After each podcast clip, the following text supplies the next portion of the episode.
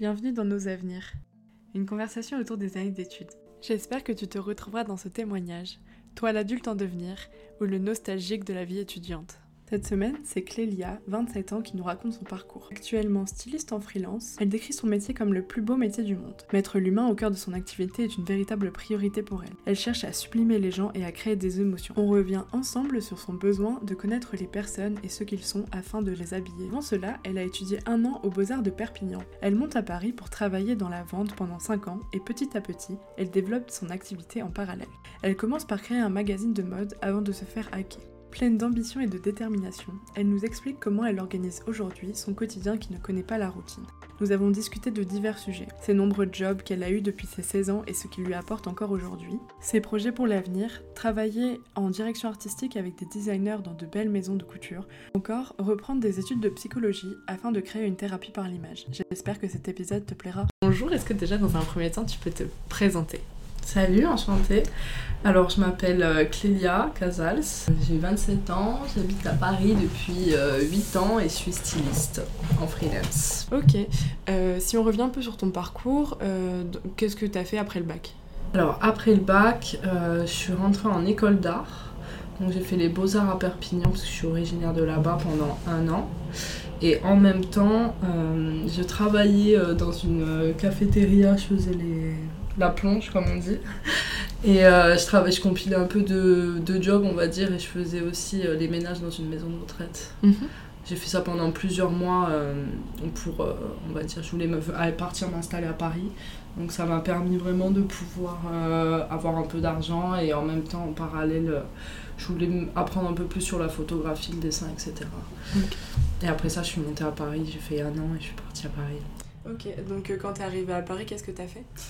Alors je suis arrivée à Paris, je suis partie, euh, j'avais 19 ans le jour de mon anniversaire. j'ai pris ma valise, je suis montée à Paris. J'ai arrêté les beaux-arts et euh, en fait j'ai décidé, j'avais créé mon magazine quand j'étais à Perpignan, euh, quand j'avais 15-16 ans à l'époque, ça s'appelait Gold Tiger Magazine, c'était à l'époque des, des, blogs un petit peu. Et ça marchait vraiment pas mal, donc du coup j'ai décidé de venir à Paris pour me lancer un peu dans la mode, etc. Je me suis dit de toute façon à Perpignan ça marchera pas, c'est mhm. pas, enfin on va dire que si tu veux faire de la mode, faut venir à Paris. Donc je suis venue m'installer ici. Euh, j'ai travaillé, enfin j'ai commencé à travailler chez Zara, des petites boutiques, etc. Enfin j'ai fait de la vente pendant 5 ans. Et à côté, ça me permettait de développer mes projets euh, perso en fait, euh, mhm. tout ce qui est stylisme, magazine. Et quand j'ai eu 20 ou 21 ans, je me suis fait hacker le magazine. Donc après, de toute façon, à l'époque, c'était tellement ça j'étais jeune et ça commençait à devenir limite trop gros pour mhm. moi. Donc ça m'a un peu arrangé au final, je me suis dit bon c'est un mal pour un bien. Et j'ai découvert qu'on pouvait faire styliste euh, comme métier, parce que je connaissais pas, et à l'époque c'était un peu moins, on va dire, euh, connu que maintenant. Et j'ai décidé vraiment de me lancer là-dedans euh, à 100%, et je travaillais dans la vente, et tous les jours où je travaillais pas, en fait, je faisais mes stylismes, je montais mes projets perso, etc. Mhm. Et dans quel état d'esprit t'étais quand t'as quitté Perpignan pour venir à Paris? Est-ce que t'avais hâte? Est-ce que t'avais peur ah, j'avais hâte, j'étais déterminée. Donc, mhm. euh, Perpignan, c'était bien, mais j'avais envie de partir. De... Enfin, j'adore, j'ai vécu là-bas depuis que je suis jeune, mais c'est vrai que j'avais envie de, de, découvrir autre chose, de bouger, de... Paris, ça m'attirait beaucoup plus. T'as tout qui est ouvert, t'as tellement de musées, de, de tout, de mhm. personnes. De... Enfin, c'est hyper différent et ça bouge beaucoup plus. Donc j'avais vraiment hâte de partir. Et je savais que j'avais vraiment envie d'être ici, même si c'était loin, on va dire, de chez moi, parce que c'est pas non plus à côté de Perpignan, même si ça reste en France. Mais euh, non, j'étais vraiment hyper excitée à l'idée de venir mhm. ici. Et d'être toute seule, de se retrouver toute seule dans une grande ville, c'était pas du tout. Euh, bah, j'étais toute seule sans être toute seule, parce que j'avais mon meilleur ami qui était là. Donc euh, il était déjà à Paris, et j'avais deux, trois amis de Perpignan qui étaient ici. Donc en soi Enfin, moi, pour moi, mon projet professionnel, il était hyper important, donc j'ai pas vraiment pensé à tout ça. C'est mhm. pas quelque chose qui me. Je me disais juste, je vais à Paris euh, et je vais travailler dans la mode, et de toute manière, je sais qu'il faut faire des sacrifices quand tu peux arriver à quelque chose de mhm. bien. Et euh, là, tout à l'heure, tu parlais de que ton site a été hacké.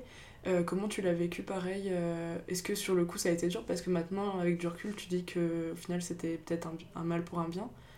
Euh, sur le moment, en plus, c'était le jour de mon anniversaire, j'ai pleuré comme un bébé. Euh, j'étais dégoûtée franchement parce que à l'époque je faisais peut-être entre 100 et 150 000 vues par mois, ce qui est beaucoup pour l'époque.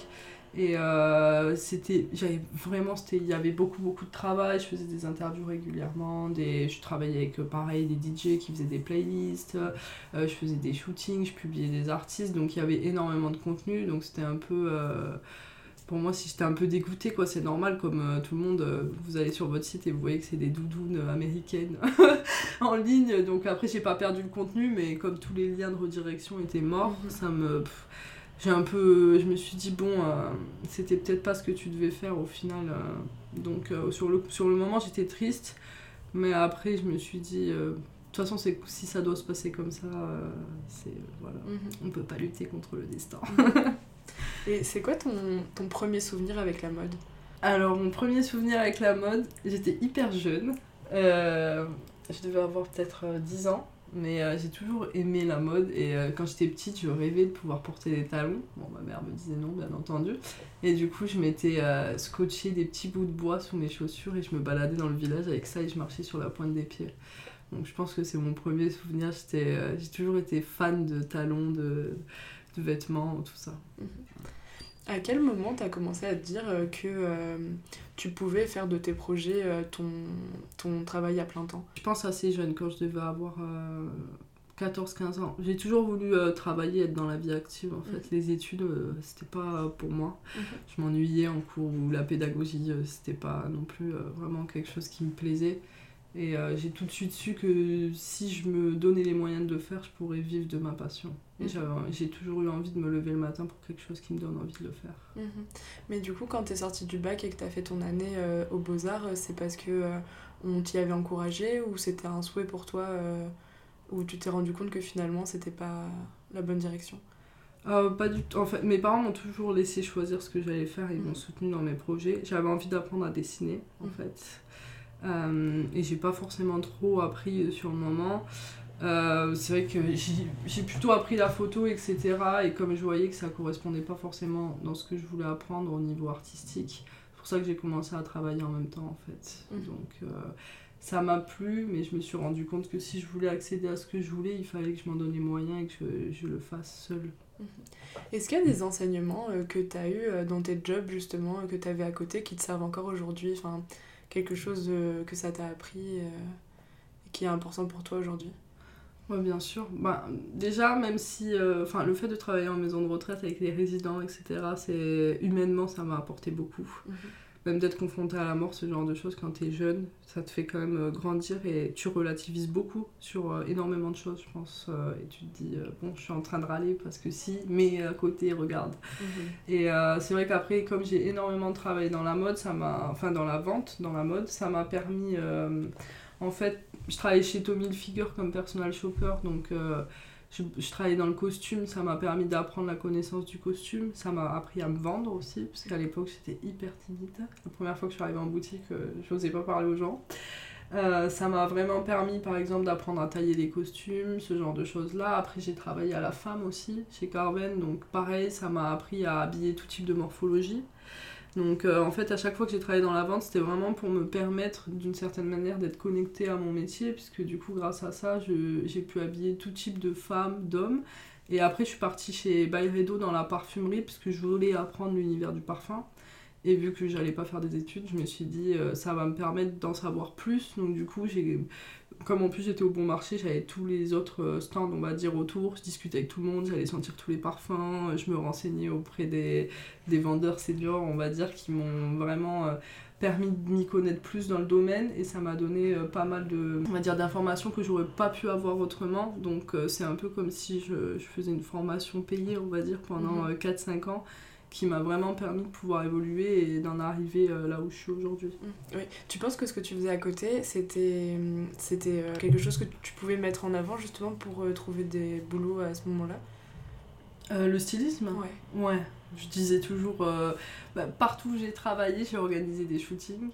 Par exemple, chez Tommy Hilfiger, j'avais fait venir des photographes j'avais habillé tous les gens de la boutique et on avait fait un shoot là-bas avec tous les vendeurs, en gros, enfin une partie des vendeurs où j'avais fait des looks euh, et on avait fait euh, tout un article sur mon blog à l'époque. Donc du coup, je, montrais un petit peu euh, les nouveautés Tommy. pareil, quand je suis partie chez, chez Carven, avec la manager de la boutique à l'époque, on avait monté tout un book où j'avais fait des looks, où c'était nous qui posions.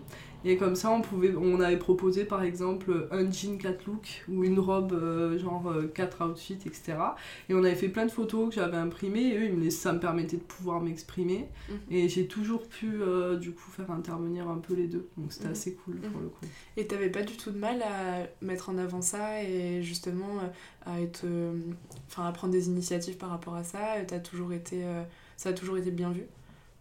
Ouais, parce que je crois en ce que je fais, je suis vraiment passionnée. Donc après, quand il y a quelqu'un qui arrive et qui vous propose un projet euh, tout mhm. fait, euh, gratuit, en vous disant euh, oh, on a un peu de temps, ça vous intéresserait qu'on fasse ça sur nos heures de travail pour la clientèle ou même pour nous en interne, en général, ils sont partants. Hein. Mhm. Donc quand on voit qu'on va dire c'est, carré, je pense que ça ça a toujours plu et on m'a toujours soutenu dans mes projets. Puis je pense que je suis quelqu'un d'assez sociable aussi, mhm. donc comme je suis gentille, ils disent bon allez, on va lui faire plaisir.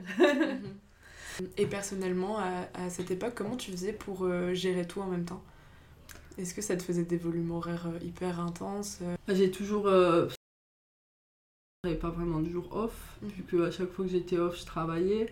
Après, au début, j'étais toute seule, donc ça a été assez fatigant parce que quand tu dois faire tes shootings, puis j'avais pas euh, de moyens, donc j'avais pas, je pouvais pas me payer de beurre, etc. Donc je faisais tout en valise dans le métro. Des fois, j'avais trois valises.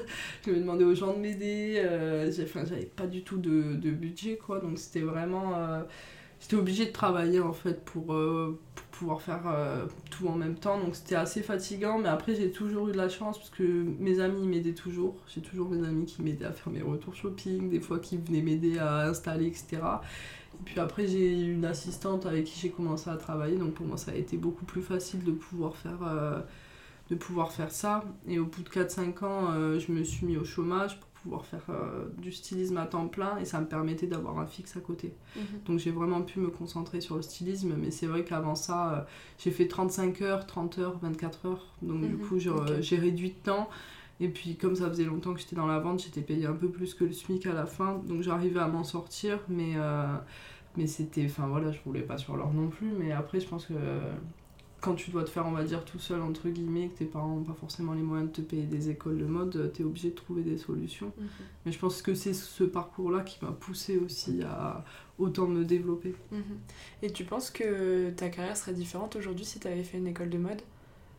C'est sûr. Je pense que, après c'est mon avis, mais c'est vrai que dans le stylisme, pour moi, c'est un métier qui s'apprend sur le terrain. Mhm. Je pense qu'il faut limite mieux euh, assister, dire un styliste pour apprendre à faire ce métier-là ou peut-être faire une petite formation avant.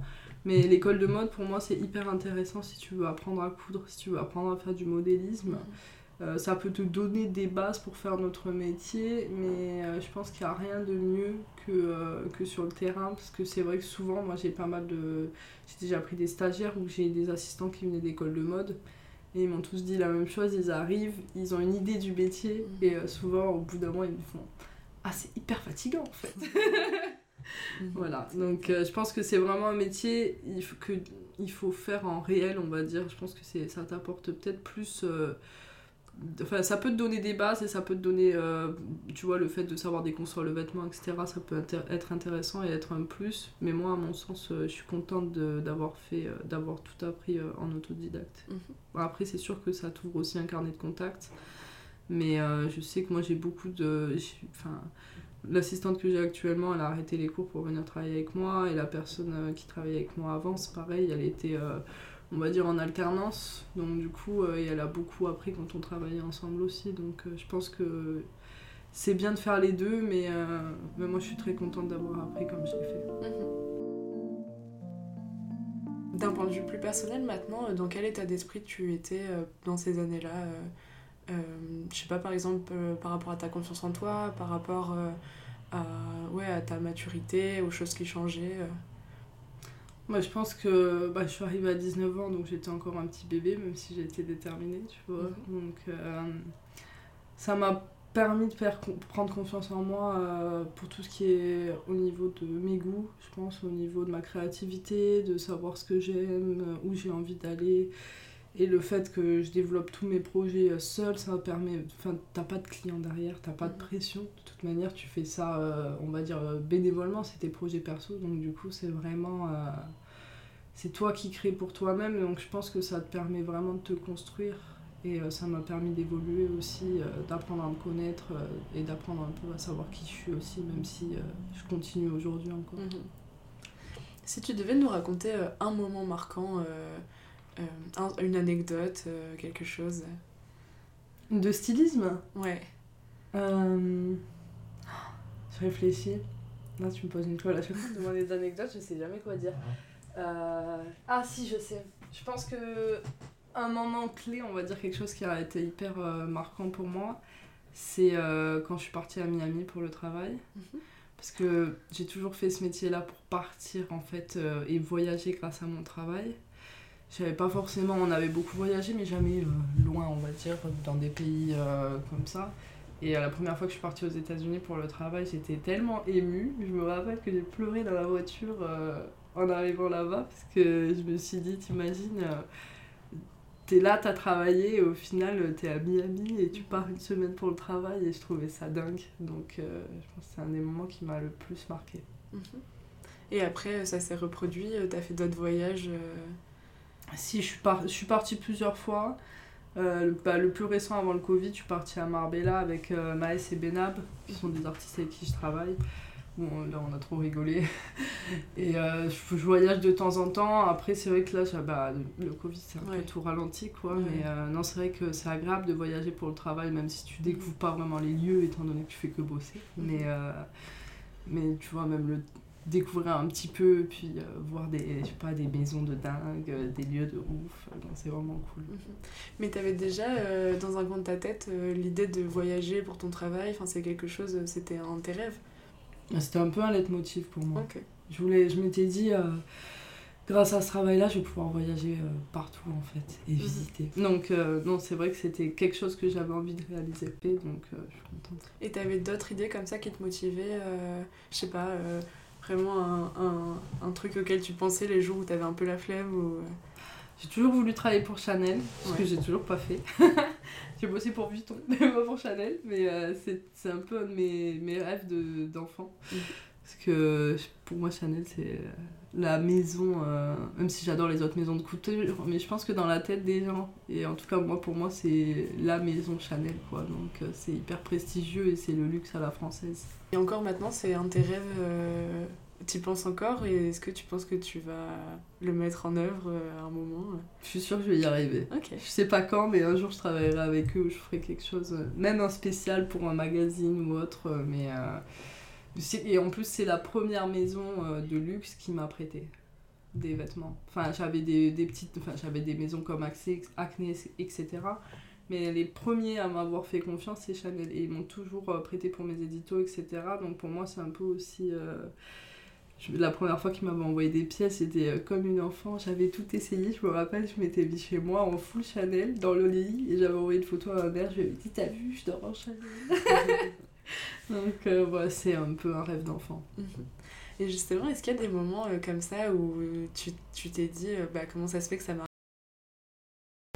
je sais pas, par exemple, la première fois où on t'a pris vraiment au sérieux sur un truc qui était hyper important pour toi ou...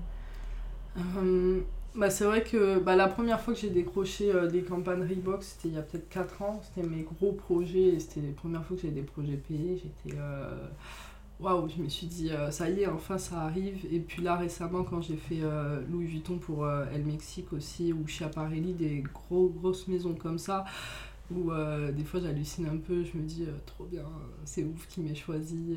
même de travailler aussi avec des des célébrités, des choses comme ça. Après, ça, on va dire que les célébrités, ça, ça m'impressionne moins que les grosses maisons. Parce que mhm. j'adore la couture, donc pour moi, quand je suis contactée par des, des belles, euh, des belles marques, je suis, euh, ça me touche encore plus, même si j'adore euh, travailler aussi avec des artistes. Mhm.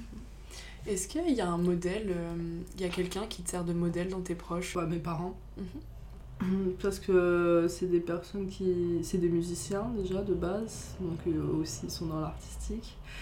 Et puis c'est des personnes qui, ont, qui sont hyper euh, positives. Ils sont gentils, ils ont des valeurs, euh, ils ont des belles valeurs et euh, ils ont toujours cru en moi parce que je trouve que ils m'ont toujours laissé le choix et même si on n'avait pas enfin quand ils ont pu m'aider ils m'ont aidé mais même si on n'avait pas des moyens énormes bah, ils ont toujours été là ils m'ont toujours soutenu dans tout ce que j'ai fait et je pense qu'avoir des personnes qui croient en toi c'est le plus important. Je vois beaucoup de personnes, des fois, je regarde des interviews qui ont été obligées de faire telle ou telle étude, etc. On m'a vraiment laissé, euh, on m'a dit fais ce que tu veux et on te soutiendra toujours et on, ils partagent tout, ma mère elle commente tout ce que je fais sur les réseaux et je sais qu'ils me donnent beaucoup de force et, euh, et je les admire énormément pour ça donc euh, voilà. Si on s'intéresse maintenant à ce que tu commentais aujourd'hui, comment tu définirais ta personnalité? Alors, je pense que je suis quelqu'un d'assez extraverti. Mhm. Euh, je suis sociable, je suis gentille et je suis honnête et je suis quelqu'un de très très droit. Je pense que je dois me définir. Ok, très bien. Et motivé aussi, je suis déter. voilà. Si tu définis ce que tu fais aujourd'hui, raconte-nous aujourd'hui, c'est quoi ce qui occupe tes journées alors aujourd'hui, bah, déjà je fais beaucoup de mails. je partout, on va dire. Je suis tout le temps à droite à gauche. Je vais en showroom euh, chercher des pièces, découvrir les dernières collections. Je recherche toujours des pour travailler avec eux, des nouvelles boutiques, euh, euh, des nouveaux créateurs. je travaille énormément, je travaille beaucoup beaucoup. J'ai même un peu de mal à couper des fois beaucoup de mal même. je suis passionnée parce qu'en fait quand tu as pas l'impression de travailler, bah, du coup tu as du mal à t'arrêter aussi. Euh, et je passe, euh, non vraiment je passe beaucoup de temps à, à, à, trouver des nouvelles maisons, à créer des nouveaux styles, créer des moodboards. Euh, j'ai des journées assez chargées et aussi à entretenir mes réseaux sociaux parce que maintenant ça fait partie de, du travail. Mais oui, en gros, je pourrais dire que ça... mes journées types, c'est ça. Quoi. Mhm. Courir partout, chercher des vêtements. Est-ce que tu es sujette au, au stress euh, ou à l'anxiété? Est-ce que ça fait partie de ta vie? Ouais. Franchement, je suis, euh, je stressée souvent. Je sais que... Pas euh, quand je suis au travail, on va dire, parce que j'ai toujours, je suis toujours chill quand je suis avec les... Enfin, en tout cas au maximum. Mais des fois, quand je rentre chez moi, mon mec, il subit un peu mon stress, on va dire. Des fois, c'est vrai que c'est dur et puis euh, je prends beaucoup les choses à cœur, je m'investis énormément donc euh, je vais beaucoup me stresser, essayer de trouver des solutions, etc. Et c'est un métier qui est quand même. Euh, on est en freelance aussi donc c'est vrai que surtout avec le Covid, tu sais pas de quoi est fait demain, tu sais pas. c'est bête mais quand tu vas être payé des fois, tu sais pas. T'as des jobs mais t'es pas sûr d'être confirmé donc t'es toujours quand même dans une espèce d'interrogation où tu sais pas non plus de quoi est fait demain donc c'est un métier qui est assez stressant. Et puis, euh, des fois, tu dois trouver des pièces, tu cherches partout, tu trouves pas. Euh. donc, c'est vrai que comme je suis hyper, hyper perfectionniste, euh, je me mets énormément de pression, même trop des fois. Mais c'est vrai que le stress, ça fait quand même beaucoup partie de mon quotidien. Mhm. Et tu penses que quand tu travaillais avant et que tu avais des contrats classiques encadrés, ça te ça te sécurisait? Ouais, ça me sécurisait, mais après, je pense pas que j'étais aussi heureuse qu'aujourd'hui. Euh, je me plaisais quand même, mais euh, je préfère 100 fois être à mon compte et me gérer, même si euh, parfois c'est beaucoup de stress. Mais après, comme je t'ai dit, je pense que je suis déterminée. Je sais que même si des fois c'est difficile, c'est à moi de trouver les solutions qui vont faire que ça va pouvoir continuer à fonctionner. Mhm. C'est quoi la place de l'amitié dans ta vie aujourd'hui? C'est important l'amitié. Après, c'est vrai qu'à Paris, on est dans un. Enfin, moi, mais. J'ai pas énormément d'amis ici, mes vrais amis, on va dire, euh, j'en ai peu, mais euh, c'est des personnes que je connais depuis assez longtemps. J'ai beaucoup d'amis à Perpignan, ou euh, j'ai mon meilleur ami qui est à Lyon, etc. Donc c'est vrai que c'est important, mais je travaille beaucoup. Et ici, j'ai des potes, on va dire. On va dire que ami-ami, pour moi, ça reste quand même assez différent de des connaissances que tu peux avoir au travail, etc. Mhm. C'est des personnes sur qui tu peux compter, qui te connaissent vraiment. Donc euh, je trouve que c'est très important.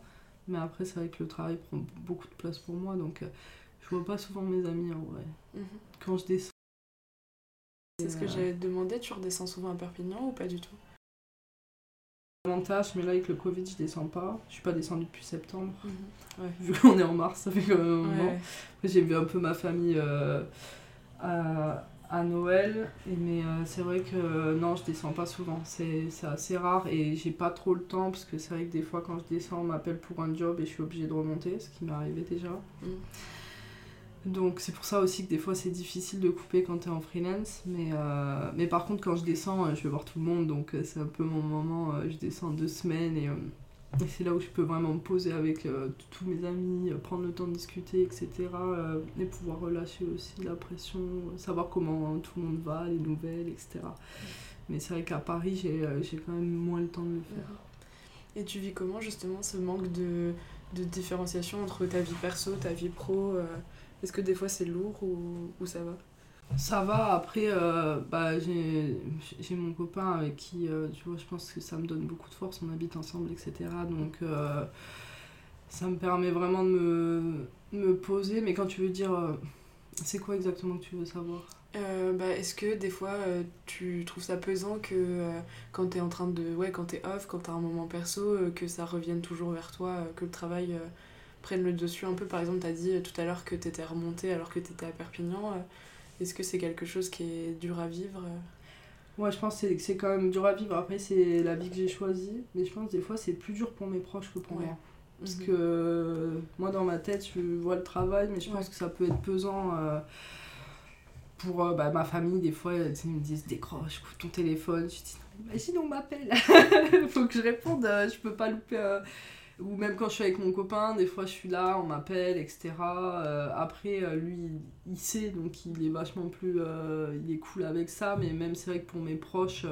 après, quand je vais dans le sud, souvent je coupe mon téléphone. Quand je vais voir mes, mes meilleurs amis, je le laisse chez moi. je me mhm. dis, bon, je vais les voir là, donc mhm. je reste avec eux, et si on m'appelle dans ces trois heures-là, tant pis. Quand je suis avec mes amis, j'ai l'habitude de couper mon téléphone, maintenant je le fais, parce que je sais que j'ai pas le choix, ou même quand je suis avec mon frère, parce que même des fois je suis tranquille, puis je vais voir, on va m'envoyer ça, telle ou telle chose sur Instagram, euh, il manque un crédit ou j'ai tel magazine qui m'appelle, donc forcément je suis en stress, je suis dehors, il faut que je rentre à la maison pour m'occuper de ça ou déranger mes assistants qui sont censés pas bosser. Mhm. Donc euh, après c'est la vie que j'ai choisie, je pense qu'il y a des pour et des contre euh, partout. Quand tu mhm. travailles pour un patron, t'as pas ta liberté non plus, donc mhm.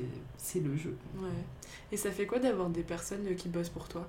Franchement c'est c'est agréable de travailler avec une équipe. Mhm. C'est difficile de trouver des bons assistants, mais de savoir que tu peux permettre à former des personnes et leur permettre de pouvoir euh, eux aussi vivre de leurs rêves et de leur passion, euh, c'est gratifiant. Et euh, pour moi, c'est important. Et puis, on va dire qu'elles travaillent pour moi, mais on travaille ensemble aussi. C'est mhm. plus mes équipes, parce que moi, je peux pas travailler s'ils sont pas là. Mhm. J'ai besoin d'eux, mais eux, ils ont besoin de moi aussi. Mais on va dire que chacun s'apporte ce qu'il faut à sa façon et c'est comme une sorte de, petite famille. Moi, toutes les assistantes avec qui j'ai eu l'occasion de travailler, on est tout en contact. Je les ai toujours un peu vues comme des petites sœurs. J'essaie vraiment de leur apporter quelque chose euh, et de, pouvoir leur permettre de prendre confiance en elles, prendre confiance en leur direction artistique pour que quand elles aient fini, on va dire, leur formation avec moi, elles, aient toutes les, les qualités et les capacités pour euh, devenir stylistes elles aussi. Mhm. Donc, euh, non, c'est important, je trouve. Mhm. Puis quand je vois qu'elles réussissent et qu'elles font des beaux projets, euh, je suis fière. Moi, je leur dis, je dis, ah, c'est trop bien, t'as fait ça. Donc, euh, c'est hyper important, je trouve. Mhm. Tu dirais qu'aujourd'hui, t'es épanouie? Oui et non, honnêtement. C'est, je pense qu'avec le, le Covid, c'est compliqué. Ça a été. Enfin, je vais pas, je vais pas mentir, franchement, il faut être honnête, tu vois. Donc, c'est vrai qu'avec le Covid, c'est compliqué. Donc, je suis épanouie quand même dans mon travail et euh, je suis heureuse, euh, etc. Mais c'est vrai qu'il y a quand même beaucoup de stress et le fait d'être dans un... C'est tellement incertain en ce moment que c'est aussi compliqué d'avancer sans savoir euh, si demain on va être confiné. puis tu as plein de jobs qui se valident et qui s'annulent, des autorisations pour des tournages. Donc c'est c'est pas la meilleure période. Après, sur le plan personnel, je suis de plus en plus épanouie, mais c'est vrai que dans la globalité, euh, c'est pas la meilleure période non plus, mais je sais que les choses vont se débloquer. Après, il faut être patient. Mais euh, ouais, je pense que le Covid, ça a un peu euh, miné le moral de tout le mhm. monde et que c'est pesant à force. mais il faut continuer à se battre. Quoi. ouais. Il y a un gros projet qui a été annulé par rapport au Covid, quelque chose qui t'a mis un peu un peu mal. Plus de trois campagnes qui ont été annulées. Après, je peux pas dire les clients parce que je suis sous confidentialité. Mais j'ai des, carrément des campagnes qui ont été tournées, j'en ai même plus de 3 ou 4 qui ont été tournées et qui n'ont pas pu sortir à cause du Covid. Mhm. Donc quand tu travailles sur un projet, que tu le réalises et mhm. que c'est annulé, c'est pénible. Ou euh, on a des, des clips euh, sur lesquels on travaille qui sont allés redécalés, redécalés. Donc euh, ça nous fait travailler pendant, au lieu de prendre une semaine, ça prend des mois. Donc c'est vrai que c'est en fait c'est pénible de travailler dans ce, parce que ça demande beaucoup plus de travail et les conditions nous, pour les showrooms, les choses comme ça, de devoir finir tout avant 18h, mm. enfin, c'est les livraisons, faire venir des pièces de l'étranger, les commandes. En fait, notre travail, il, change complètement. Après, c'est à nous de nous réadapter. Mais c'est vrai que du coup, euh, c'est que ce soit pour moi ou mes équipes, des fois, c'est un peu, tu vois, tu, on travaille beaucoup et au final, les conditions quand tu travailles sur des projets qui sont reportés, annulés, ou euh, mm-hmm. c'est pas, c'est pas toujours facile. Euh, on reste positif, mais des fois, es un peu quand ça décourage un petit que ça reprend vraiment euh, comment ça on en est où voilà mhm. j'imagine en plus travailler au final euh, pour rien entre guillemets si euh, tu as mis beaucoup d'énergie et que derrière il y a rien ça doit pas être facile tous les jours après, tu es toujours rémunéré, mais c'est vrai que tu fais aussi le projet pour la visibilité, mhm. la créativité et la, la, beauté de ce que tu fais. Donc, c'est vrai que quand le projet sort pas et que tu as travaillé, et que toi, tu es là, tu as toutes tes photos sur ton téléphone, tu es en mode c'est trop beau et tout. Et on te dit non, ça sortira pas. Un peu Tu te dis bon, c'est. Mais bon, c'est des choses qui arrivent. Après, on n'aurait pas pu le, le prévoir aussi. Mhm. Que euh, des fois tu as le syndrome de l'imposteur Alors, je me sens légitime dans ce que je fais. Comme tout le monde, j'ai des périodes de doute aussi. Mhm. C'est pas toujours. Euh, il y a des moments où bah, forcément euh, je bade, on va dire. Je me dis, ouais, est-ce que je suis assez bien? Est-ce que je pour... j'aurais pas pu faire mieux? Donc, j'appelle mon agent, je l'embête un peu. Mais je me remets beaucoup en question aussi. Après, je pense que c'est important euh, de le faire parce que c'est en te remettant en question et c'est aussi en ayant des doutes que tu te pousses à faire mieux. Il y a un moment en particulier qui a été très dur pour toi, euh, là pour l'instant, euh, dans ta carrière ou même plus perso? Après, perso, je... c'est pas un truc de. J'ai pas forcément envie de parler de mon perso, plus du pro. Mais bah, je pense que le Covid, moi, c'est vrai que ça m'a mis. Ça a été vraiment compliqué quoi. Pour j'avais pris un, beau départ, on va dire. Euh, c'était vraiment, je commençais à exploser entre guillemets l'an dernier. Et ça a un peu tout arrêté. Donc ça a été compliqué parce que on n'a pas, on a quasiment pas travaillé. Ça a mis beaucoup de temps à reprendre. Donc euh, c'est vrai que c'est, c'est, une période qui est euh, un peu hard pour les auto-entrepreneurs et pour mhm. tout le monde, je pense que ce soit les artistes, les acteurs, euh, je pense que même les restaurateurs, en fait tout le monde, on est un peu tous bloqués, il y a beaucoup de gens qui restent chez eux, qui ne peuvent pas créer ou qui sont au chômage technique. Donc l'inactivité, le fait de ne pas pouvoir sortir, de ne pas pouvoir mhm. partager, de ne pas pouvoir sociabiliser, etc pense que c'est difficile. Moi, le Covid, honnêtement, ça m'a impacté. Et c'est vrai que je suis quelqu'un qui aime travailler. Je travaille beaucoup quand tu as des périodes où tu as un mois ou deux mois de creuse qui m'arrivaient pas. Mhm. Tu te dis euh, pourquoi un petit peu? Donc, euh, c'est vrai que c'est pas forcément facile. Mais après, euh, de toute façon, on n'a pas vraiment le choix. Et moi, j'espère juste que les choses vont s'améliorer. Mhm. Ok. Est-ce qu'aujourd'hui, tu te sens adulte? Je me sens adulte, mais je pense que j'ai encore une grande part de moi où je suis encore une enfant, ou une ado en tout cas. Mhm. Je pense que t'arrêtes jamais de grandir en vrai. Mon père il disait toujours qu'il a arrêté d'être adolescent vers 36 ans. Donc euh, je pense que j'ai encore. Euh, des fois j'ai des réactions, je me dis mais t'es un enfant, t'es un bébé. Donc euh, je pense que t'es jamais vraiment adulte, peut-être au bout d'un moment, mais pour moi j'ai encore beaucoup de choses à apprendre j'ai encore euh, beaucoup de recul à prendre et beaucoup de, de connaissances à acquérir. Mhm. Et t'as des, as des moments en particulier à nous raconter où justement tu te dis euh, oh bah, je suis pas si adulte que ça? Bah, Par exemple, euh, des fois je relativise peut-être pas assez sur les choses, tu je vois le problème au lieu de voir la solution. Donc, et après, après coup, je réfléchis, je me dis mais où tu sais, je me fais tout un. Je me monte un peu le cerveau, je me dis, oh, s'il faut, j'ai oublié les vêtements, et ci, et ça, etc. Et je me stresse beaucoup. Et après, en fait, je me rends compte que je me suis stressée pour rien, alors qu'en fait, euh, au lieu de profiter du moment qui est présent et d'apprécier spontané avec quelque chose qui peut arriver, Et après coup, tu, je me dis non, mais c'est bête en fait. Tu ferais mieux de profiter. De toute manière, tu peux pas prévoir ce qui va arriver. Après, c'est plus facile à dire qu'à faire, mhm. mais je pense que c'est quelque chose que tu apprends aussi en grandissant. Mhm. Si tu parlais à la toi de 18 ans et que tu lui donnais un conseil, qu'est-ce que tu lui dirais? Si je parlais à la moi de 18 ans Franchement, je, je réfléchis parce que mhm. là, pour le coup, tu me poses une colle, c'est pas du tout quelque chose. Euh, d'être plus patiente, mhm. de continuer à être déterminée et que les choses sont pas faciles, mais il faut être patient, je pense. Donc euh, c'est important. T'avais un peu le sentiment que tout viendrait très vite euh, ou justement tu aurais aimé que ça vienne vite? Je pense que. Non, pas forcément, mais on va dire que je pensais peut-être en être plus loin aujourd'hui, à l'heure d'aujourd'hui, et que je peux pas prévoir ce qui, ce qui va arriver demain. C'est plus dans ce sens-là.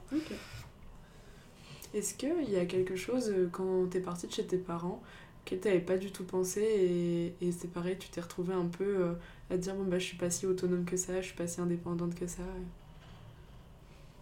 hum, Quand je suis partie de chez mes parents? Enfin, Jusqu'à maintenant. Euh même encore aujourd'hui, quelque chose où tu t'es dit, bah mince, je savais pas le faire. Euh, c'est de la vie un peu pratique. Euh.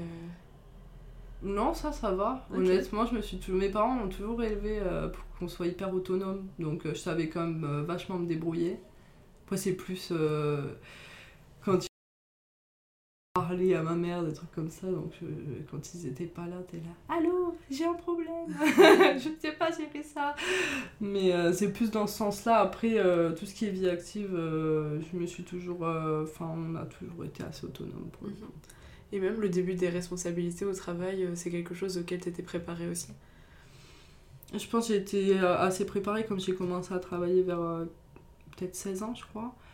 Euh, c'est vrai qu'à l'époque, j'habitais encore chez mes parents, donc euh, ça s'est fait en douceur, on va dire. Mhm. Et puis, j'ai pas fait les, les, boulots les plus, euh, les plus chill, on va dire. Donc, mhm. quand tu fais les ménages, la vaisselle, des choses comme ça, c'est. Enfin, je pense que ça te prépare un petit peu à la suite aussi, quoi. Mhm. Donc, c'est pas comme être assis derrière un bureau, c'est quand même, t'es assez actif. En plus, moi, je travaillais à l'étage Alzheimer, donc du coup, j'étais quand même dans un secteur particulier. Donc euh, c'était hyper intéressant, mais je pense que ça m'a vraiment permis. Euh, après, quand tu te retrouves en boutique, etc., c'est quand même euh, plus soft, on va dire. Et la place de la fête dans ta vie, de la vie, des soirées, des... c'est quelque chose qui est important ou... C'était important, je suis beaucoup, beaucoup, beaucoup, beaucoup sortie quand mhm. j'étais jeune. je, connaissais, je suis allée dans les boîtes, j'étais tout le temps dehors à Paris, etc. je fais beaucoup de festivals aussi. Mais euh, il y a un moment où euh, je pense que tu peux pas non plus combiner mhm. trop de soirées si tu veux travailler, parce que tu as besoin d'être frais le lendemain. Mhm. Et euh, c'est quelque chose que j'ai fait passer beaucoup au second plan, même avant le Covid.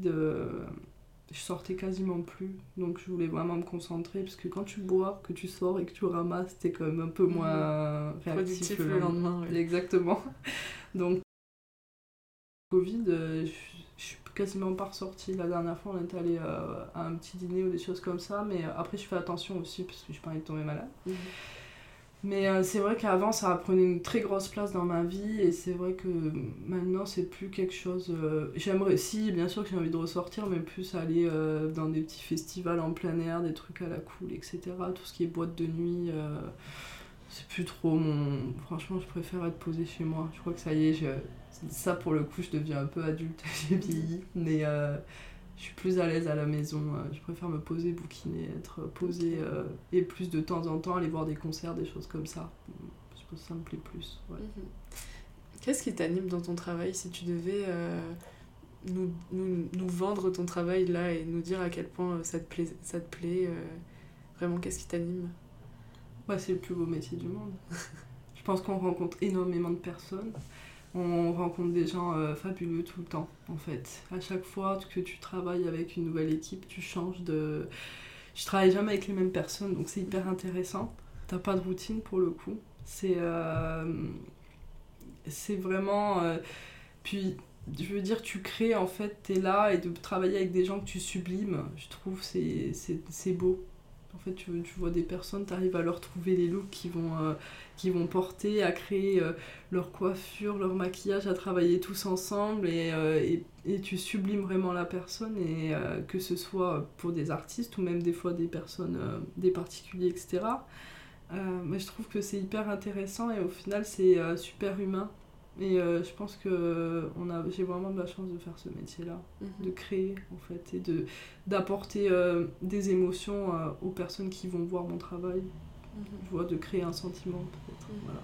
Ouais, c'est beau, ce que tu dis. tu te perçois comme une artiste. tu vois, il y a toute la dimension humaine là, que tu viens d'évoquer, tout ça, et la, la dimension créative. qu'est-ce qui compte le plus pour toi, où tu combines les deux je pense que l'humain, ça compte énormément pour moi. Vraiment. Même, euh, c'est une des valeurs euh, primordiales. Et après, la créativité, bien sûr. Ouais. Mhm. Euh, et tu penses que de... Enfin, tu cherches à connaître les gens avant de, avant de les habiller? C'est quoi ta démarche ah, c'est hyper important pour moi. Mhm. Quand je travaillais avec un artiste, avant je le faisais, quand j'étais plus jeune, je le faisais moins parce que je m'étais pas rendu compte à quel point c'était important. Mais euh, j'ai besoin de comprendre la personne, de, d'en savoir un peu plus sur elle, de la rencontrer. Même quand, par exemple, je travaille sur des éditos, je vais choisir une personne qui va correspondre à ce que je vais faire. Si par exemple je suis une série sur le rock, je préférerais prendre quelqu'un qui, qui travaille, qui est passionné de rock en fait. pour moi, c'est hyper important que la personne que j'habille aime ce qu'elle porte. Même euh, quand je travaillais sur les défilés, c'est que les mannequins étaient surpris et je leur demandais de choisir trois looks qu'ils préféraient sur le tableau. Et je leur disais, bon, je t'en donne un et je t'impose le deuxième. Comme ça, en gros, t'as un look que mhm. t'aimes et un look que euh, tu as pas choisi, mais j'ai fait un effort, tu fais un mhm. effort. Et pour moi, c'est en fait, ça sert à rien de déguiser les gens parce que si, par exemple, je t'habille toi et mhm. que je mets quelque chose que t'aimes pas ou qui te ressemble pas ou qui est cool mais que t'aurais pas porté, ça va, tu vas, ça va se ressentir. Mhm. Alors que si on travaille ensemble et je vais te dire, euh, choisis la pièce que tu préfères et je pars de ça pour créer quelque chose et que tu aimes ce que tu portes, bah tu vas bien le porter en fait, mhm. parce que tu vas dire, oh, je suis trop fraîche, ah, bah j'aime trop ce qu'elle me fait porter. Et puis euh, même après, en dehors de ça, tu vas avoir envie de le partager aussi, tu vois, et ça va être une expérience en plus de vie. Et, et c'est dans ce côté-là que je te dis sublimer, parce que du mhm. coup, euh, c'est quelque chose que tu n'auras jamais eu l'occasion de porter, mais que tu adores. Et j'ai respecté, et je pense c'est important en fait de respecter les choix des personnes, parce que avant d'être un cintre, entre guillemets, parce que c'est souvent ce qui est reproché dans la mode, on, vous êtes, les personnes qu'on habille sont des personnes, des êtres mhm. humains. Donc euh, ouais, c'est hyper important. Mhm. Et même toi, j'imagine que ça t'apporte aussi euh, de, de chercher à rencontrer, à comprendre. Peut-être qu'il y a des, des choses qui t'inspirent, euh, des choses qui, ouais, qui te nourrissent personnellement aussi. Ah ouais, bah beaucoup franchement. C'est vrai que quand tu rencontres en plus... J'aime bien travailler avec des personnes qui sont pas du tout dans les mêmes univers. Mhm. Donc du coup, c'est vrai qu'à chaque fois, tu t'inspires aussi des personnes et ils vont te donner Parfois, eux aussi, ils ont leurs idées. Donc, quand tu discutes avec eux, tu le fil en aiguille, tu es là, ah, mais ça c'est cool, ah, j'y aurais jamais pensé, mais on pourrait peut-être faire ça aussi. Mhm. Et du coup, ça crée de la créativité supplémentaire. Mhm. Est-ce que c'est quelque chose que tu arrivais à trouver pendant le Covid et tout ça? Oui, parce que j'ai toujours continué à créer. Mhm. Donc, euh, même si c'était pas de la même manière, j'ai fait des, hum, des lives par exemple euh, où j'ai interviewé des personnes sur euh, la basket. Donc j'ai choisi plusieurs personnalités. Donc déjà ça m'a obligé à me renseigner parce que j'ai aussi eu des pointures qui sont venues. Donc quand tu interviews des gens qui sont hyper calés dans le domaine tu es obligé de regarder des docus et d'arriver quand même avec mhm. euh, quelque chose de, de concret. Et c'est vrai que oui parce que du coup il fallait que je crée mais dans un espace qui est réduit avec ce que j'avais sous la main. Donc ça te pousse à être encore plus créatif donc euh, j'ai quand même pas mal développé ma, ma créativité pendant le mhm. Covid. Et qu'est-ce que tu veux apporter aux personnes qui voient ton travail? Euh, Je pense euh, de l'inspiration et comme je t'ai dit, créer un sentiment. Des fois quand tu vois une photo que tu es au musée, il y a des choses qui te percutent un peu ou qui t'emportent et j'aimerais que créer pour pouvoir créer la même chose. Tu sais, par exemple, tu vois une belle photo ou un beau stylisme et tu te dis, ah, c'est beau, et t'es satisfait, on va dire. Mhm. Donc, euh, ou même euh, peut-être les aider des fois en, voyant telle ou telle photo, tel ou tel stylisme, euh, à s'inspirer, à donner des idées pour eux-mêmes, pour se construire eux aussi. Quoi. Mhm. Donc, ouais, je pense que c'est mhm. ça. C'est quoi le plus beau retour qu'on t'ait fait sur ton travail? Le plus beau retour qu'on m'ait fait? Moi, je pense que c'est quand je reçois des, des messages de personnes qui me disent que je les ai inspirés ou grâce à, à ce que je poste, ils se sentent mieux et que je leur donne euh, envie de sourire le matin et envie mhm. d'être euh, heureux et de... Ça, je trouve ça beau. Moi, de me dire que je fais sourire les, des gens, ça me, ça me, ça me rend heureuse. Mhm. Si on s'intéresse maintenant un peu plus à l'avenir, est-ce que déjà tu es le genre de personnalité qui se projette assez loin? Oui, quand même. Je sais à peu près où je veux aller, ouais. Mhm. Genre sur le long terme, genre si je te dis euh, dans 10 ans, euh, qu'est-ce que dans l'idéal tu voudrais avoir accompli, tu sais me répondre? J'ai plusieurs projets en tête. Déjà, euh, j'aimerais, si quand les défilés reprendront, c'est ce que je préfère, j'aimerais rentrer comme directrice artistique, enfin travailler avec des designers dans des maisons de couture. Mhm.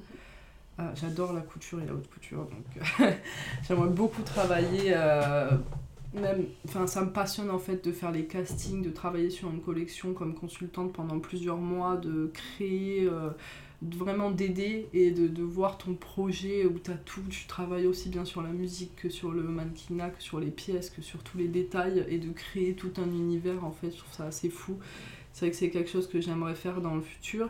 Et après, j'ai un autre projet en parallèle euh, que j'aimerais vraiment développer c'est que euh, je trouve que le stylisme, moi j'ai commencé en habillant des personnes que je choisissais dans la rue. Mhm. C'est-à-dire que je prenais des filles lambda, on va dire entre guillemets, que je que j'habillais, que je maquillais, que je transformais totalement. Et euh, je pense que l'image maintenant a pris une place hyper importante dans la société. Et j'aimerais en fait reprendre des études euh, pour en fait créer une thérapie de stylisme, on va dire, avec des, thérapies sur une semaine et rencontrer des personnes qui ont perdu confiance en elles, euh, euh, qui ont par exemple du mal à, je sais pas, qui ont pris du poids ou qui ont une, des ruptures compliquées, des choses comme ça, ce que j'avais eu la chance de faire auparavant en personal shopping, et leur permettre grâce à l'image de reprendre confiance en elles et peut-être d'avoir ce déclic qui vont... Si par exemple on organise une séance photo, qu'on prend le temps de discuter avec elles, de de voir aussi dans leur budget comment ils peuvent s'habiller, des petites choses qu'ils peuvent faire à, domicile et facilement et se rendre compte en se voyant euh, par exemple sur la photo.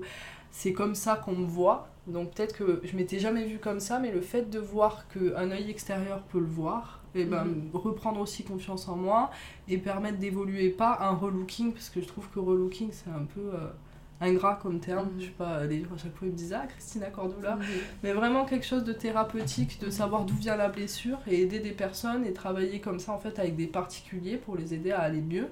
Et que mon métier ne serve pas uniquement à habiller des artistes ou pour des magazines connus, mais vraiment pouvoir aider des particuliers et après sur le long terme aussi développer ça pour des entreprises qui veulent apporter une meilleure image, faire des stages en entreprise de thérapie à l'image, etc. pour. Euh, aussi apporter en plus parce que je pense que c'est un métier qui va se démocratiser et euh, comme ça avoir une vision beaucoup plus globale et démocratiser le métier de stylisme pas uniquement pour les artistes mais que ce soit beaucoup plus parce que je pense que c'est ce qui va arriver aussi que ça puisse euh, être euh, accessible que ce soit des particuliers à des entreprises à tout type de personnes et qu'on puisse avoir plusieurs services de stylisme de plusieurs façons différentes. C'est hyper intéressant, c'est une vision que j'avais pas du tout euh, pensé par rapport à ce métier. Et tu penses que hum, tu as besoin de, faire, de reprendre des études pour euh, compléter ce que tu connais déjà? Oui, parce que c'est bête, mais un petit peu, mais je pense que les gens vont se dire euh, Ah, c'est la fille de la mode qui veut, tu vois, apprendre, faire des thérapies, etc. Et ça va être adapté comme du relooking, alors que si je reprends par exemple des études dans la psychologie ou à ce moment-là travailler avec des médecins, des personnes compétentes euh, qui vont pouvoir m'aider. Mais je pense que si je veux vraiment apporter quelque chose, j'ai pas. Enfin, même si je suis quelqu'un d'humain, c'est pas euh, mon mhm. domaine non plus. Mhm. Et euh, je pense que il faut aussi être avec des personnes qui connaissent vraiment ça, les différentes étapes, qui pourront vraiment aider ou soit collaborer. Mais je pense que c'est vrai que si je fais des études en plus, ça permet aussi de dire ok, je suis styliste, mais voilà, j'ai fait deux ou trois ans, euh, au psycho je m'y connais un petit peu et je vais pouvoir euh, peut-être développer davantage, apprendre des peut-être des mécanismes aussi qui vont pouvoir me permettre de mieux comprendre la personne que j'ai en face de moi. Et je pense que euh, pour pouvoir habiller quelqu'un et pour pouvoir lui permettre de se sentir mieux, il faut aussi la comprendre et ça passe aussi par là. Mhm. C'est un projet que, qui a une date, enfin, tu as déjà fait des choses c'est quelque chose qui est déjà euh, planifié dans ta tête, t'as déjà mis des trucs en place ou pas du tout? C'est plus euh, un truc dans un coin de ta tête pour l'instant?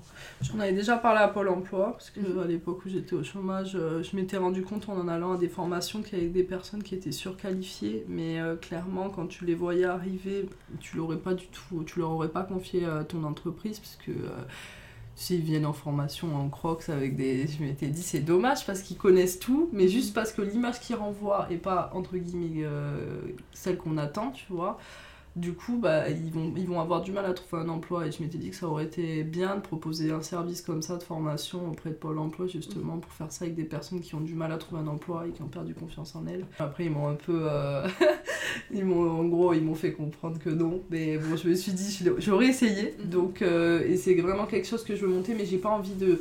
Je veux le faire bien. Donc, euh, c'est pas un projet que je sais que je ferai tout de suite. Je me donne le temps de le faire et je pense aussi qu'il faut que je gagne encore encore plus en crédibilité de pouvoir arriver et dire voilà j'ai travaillé avec euh, telle telle telle personne et je pense que aussi ça va pousser le projet et que euh, du coup t'es plus crédible aussi quand mhm. tu vas proposer un projet pareil quoi. Voilà. Parce que mhm. surtout que comme c'est hyper novateur je me dis c'est, c'est plus enfin c'est mieux de faire les choses bien même si ça prend du temps faut être patient. Ouais non, je suis d'accord avec toi. Comment tu vis euh, toutes les apparences? Enfin ce que je veux dire c'est que Là, ce que tu viens de dire, c'est qu'il y a des gens euh, qui n'ont pas l'apparence qui va avec leurs compétences, entre guillemets, et du coup, c'est plus dur de se vendre. Est-ce que euh, c'est quelque chose qui est... Enfin, comment, comment tu le perçois, ça? Bah, je pense que c'est dans la société actuelle, c'est réel, donc euh, mm. c'est important. Enfin, on va pas fermer les yeux dessus et dire que non, tu peux. Enfin, je veux dire, c'est quand tu dis à quelqu'un quelle est la tenue pour un entretien, il va te dire costume par exemple. Mhm. Quelle est la tenue pour aller, j'en sais rien, à, un date Il va te dire peut-être une petite robe. Ou qu'est-ce qui est pour toi, qu'est-ce qui représente l'élégance Il va te dire le rouge à lèvres. Il y a plein de tips comme ça dont on est tous au courant et qui sont hyper importants. Et je pense que ça a pris une place énorme dans la société aussi euh, à cause des réseaux sociaux. Puisque du coup maintenant tout est un peu dans l'image. Euh, euh, je veux dire, même quand tu vas être recruté quelque part, on va regarder tes réseaux. C'est du coup, euh, c'est important et je pense que les gens le savent aussi, donc euh, ça se développe de plus en plus. Mais c'est encore, on va dire, réservé exclusivement à un secteur d'activité, mhm. alors que je pense que ce serait important aussi de le développer au plus grand nombre. Est-ce que tu dirais que tu as confiance en l'avenir? Oui. Je pense que j'ai confiance en l'avenir, les choses euh, vont bien se passer. Euh. Je dirais qu'on a été un petit peu ralenti. mais, euh, mais oui, je pense que l'humain en général sait comment réagir et quoi faire. Mhm. Est-ce que tu as des projets qui dépendent pas de ton boulot? Par exemple, je sais pas, un projet de voyage, un truc un peu plus perso pas forcément. Enfin là, si, parce que j'ai une copine qui, qui, va se marier. Donc on va faire un petit, je pense qu'on va faire un petit voyage à mon avis. Mais sinon, c'est vrai que là, je me projette pas trop pour tout ce qui est voyage. Euh... Après, j'ai dit voyage, mais ça peut être autre chose, je sais pas. Euh, non. Adopter un chien, j'en sais pas. j'ai déjà un chat, donc ça. Bah, enfin, plus sur le long terme, tu parles ouais, ou, euh, Bah, si, moi, je veux des enfants, je veux me marier, euh, tu vois. Ça, je sais que j'ai toujours voulu fonder une famille par exemple. Donc euh, ouais sur le long terme c'est quelque chose que j'ai envie de faire euh, après je sais que c'est pareil euh, je fonde une famille je veux avoir les moyens de pouvoir que mes enfants soient bien en fait et puis pas faire ça à Paris aussi. Moi j'ai été élevée à la montagne. Donc je préférerais faire ma carrière, on va dire, entre guillemets, c'est ce que je me suis toujours dit. Et puis quand j'aurai peut-être, j'en sais rien, 33, 34 ans, euh, et que j'aurai vraiment euh, un nom, on va dire, assez important, euh, peut-être repartir vivre dans le sud, pouvoir fonder ma famille, et que j'aurai peut-être moins de contrats, mais mieux, on va mhm. dire. Ou si je travaille, comme je t'ai dit, avec des entreprises ou des particuliers, que je fasse mon métier d'une façon différente, ça va me permettre aussi de pouvoir euh, élever mes enfants parce que j'ai pas envie de d'être à droite à gauche. Je sais à quel point mon métier prend de la place mais euh, pour moi euh, je sais que à partir du moment où je rentrerai dans cette dynamique là les choses elles vont changer aussi. Donc mhm. non par rapport à ça j'ai toujours eu on va dire dans, un, dans un coin de ma tête. Et c'est important et tu te questionnes justement sur ta capacité à faire avec les deux? Je sais que je vais y arriver. Mhm. je pense là je suis encore jeune on va dire entre guillemets mais je pense que là j'aurai quasiment presque 10 ans, non j'abuse, 7 ans de plus, mais les choses auront beaucoup évolué, donc je, sais que j'en suis capable. Bah écoute, pour conclure, dis-nous ce qu'on peut te souhaiter de meilleur, déjà d'un point de vue perso, et après d'un point de vue plus pro. Je pense que je peux lier les deux pour la réponse. Pour moi, le plus important, ce serait d'arriver à... Tu m'as posé la question tout à l'heure, savoir si j'étais épanouie. Je t'ai dit oui et non. Et pour moi, c'est la paix intérieure, que ce soit dans ton travail ou, euh, ou dans ton perso. Je pense que quand tu arrives à, comme ils disent chez les bouddhistes, atteindre l'éveil, en fait, être en paix avec toi-même, euh, c'est le plus important parce que que ce soit dans mon travail ou dans le reste, tu peux enfin l'important c'est pas d'être connu c'est pas d'être le meilleur c'est pas d'être euh, tout ça. Pour moi c'est c'est de vraiment être heureux en fait tu vois. Donc si j'arrive à, être heureuse en faisant ce que je fais et à être heureuse dans ma vie perso il y a rien de plus important en fait parce que tu peux faire n'importe quel métier je pourrais très bien euh, comme je dis en rigolant souvent vendre du fromage euh, dans la montagne tant que je suis épanouie que je suis heureuse et que et que j'ai respecté mes valeurs et euh, je pense la personne que je suis et, toujours rester honnête, c'est le plus, c'est la meilleure chose qu'on puisse me souhaiter. Et tu mets des choses en place justement pour aller vers plus de paix intérieure? Je médite un petit peu, pas tout le temps, mais je médite ou je me mets en place des espèces de musique là, sur, de relaxation là, le soir. je fais plus de, de créativité aussi à la maison, des choses un peu plus créatives. Mais euh, c'est vrai que la méditation, ça aide. Le sport aussi. En fait, faut t'arriver à se poser, c'est hyper important. C'est ce sur quoi je travaille beaucoup. Parce que, comme je t'ai dit, avec le travail que je fais, c'est compliqué. Mais je pense que quand tu arrives vraiment à, à, faire le vide, euh, ça t'aide. Donc, euh, on va dire que c'est quelque chose sur quoi je travaille. Je fais des démarches pour, après, ça prend quand même du temps. Et je pense que ça, ça se fait pas du jour au lendemain et ça s'acquiert aussi pense, euh, même quand tu as 60 70 ans, euh, tu continues à, t'apaiser. Mhm. Voilà. Ok, très bien, bah, merci beaucoup. merci à toi. Je vous mettrai toutes les infos dans les notes du podcast. Si cette conversation vous a plu, je vous invite à la partager autour de vous, mais également à suivre le Instagram du podcast qui se trouvera dans les notes. Vous pouvez aussi mettre une note sur Apple Podcast. Merci et à bientôt